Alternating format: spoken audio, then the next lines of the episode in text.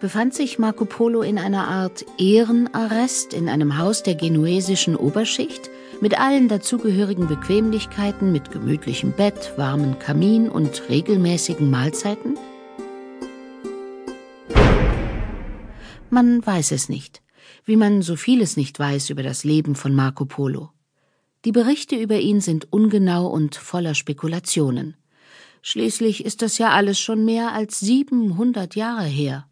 Eines aber ist sicher. Hier in Genua trifft Marco Polo auf Rustichello aus Pisa.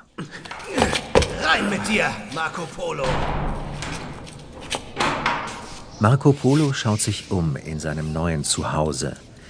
Er hat schon in prachtvollen Palästen gewohnt, in schäbigen Hütten genächtigt, auf hohen Gebirgskämmen unter freiem Himmel geschlafen. Das genuesische Gefängnis aber ist eine neue Erfahrung. Neugierig schaut er sich um. Er ist nicht allein. Vor ihm sitzt ein Mann. Tretet näher. Rustichello da Pisa nennt man mich. Marco Polo lautet mein Name. Aus Venedig. Nun setzt euch doch. Macht es euch bequem. Nun, soweit möglich. Ja.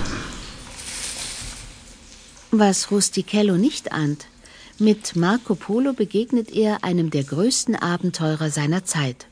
Und so könnte ihre erste Begegnung verlaufen sein. Rustichello da Pisa, ähm, was hat euch hier in den Kerker von Genua verschlagen? Ach, ich darf schon länger die Gastfreundschaft der Genuesen genießen. Länger als ihr euch vorstellen könnt. Seit fast 15 Jahren. Die hohen Herren führen Krieg und wir sind die Leidtragenden. Ja, wohl wahr. Von Haus aus bin ich Literat, Schriftsteller. Also nutze ich meine Zeit hier. Mehrere Ritterromane tragen meinen Namen. Auch ein Roman über König Artus. Und ihr? Ich bin Kaufmann, handle mit Waren aus aller Welt. Dann gab man mir das Kommando über ein venezianisches Kriegsschiff. Nun, die Schlacht ist verloren. Deshalb bin ich hier in Gefangenschaft. Dann verbringen wir wohl die nächsten Monate hier gemeinsam. Marco Polo und Rustichello da Pisa. Wir lauschen gerade einem Zusammentreffen, das die Weltgeschichte beeinflussen wird das Christoph Kolumbus auf die Idee bringen wird, Indien zu suchen, um dann in Amerika zu landen.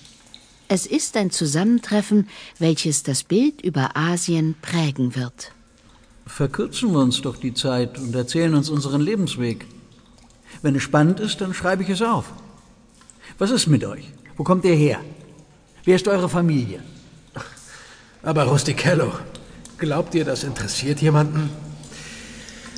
Nun ja, meine Mutter starb, als ich ein Kind war. Ich wuchs bei Verwandten auf. Und euer Vater? Den lernte ich erst so recht kennen, als ich 15 Jahre alt war. Er war Kaufmann, wie ich, und mit meinem Onkel unterwegs.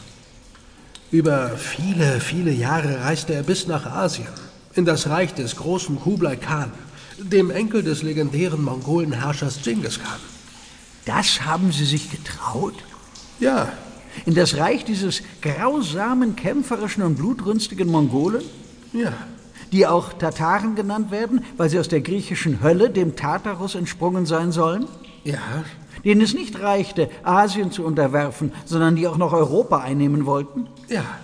Die, die andere Völker überfallen, plündern, die morden und brandschatzen? Ja, aber die Mongolen sind lange nicht so grausam, kämpferisch und blutrünstig, wie alle sich erzählen. Im Gegenteil. Sie sind gebildet. In manchen Dingen gescheiter als wir, sind besser organisiert als wir. Ach, ihr lügt doch. Woher wollt ihr das wissen? Ich habe doch all diese Geschichten über diese Menschen gehört. Und die erzählen anderes. Ich habe es mit meinen eigenen Augen gesehen. Ich habe mannigfaltige Dinge gesehen, die hier in Europa niemand kennt. Steine, die heizen, Papier, mit dem bezahlt wird, oder einen Herrscher, der sich um die Hungernden in seinem Volk kümmert. Wo habt ihr all das gesehen? Wie das? Hm, mein Vater und mein Onkel waren, als ich 15 war, nur nach Venedig zurückgekehrt, um bald wieder nach China, ins Reich der Mitte, aufzubrechen.